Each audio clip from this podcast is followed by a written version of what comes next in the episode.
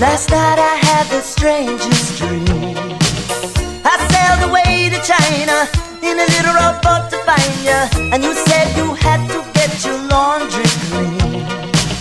Didn't want no one to hold you. What does that mean? And you said ain't nothing gonna break my stride.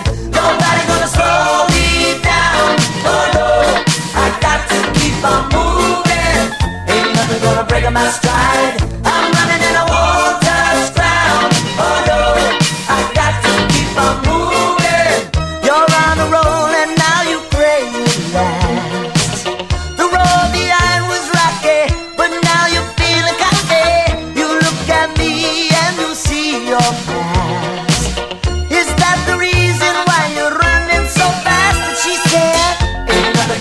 my stop.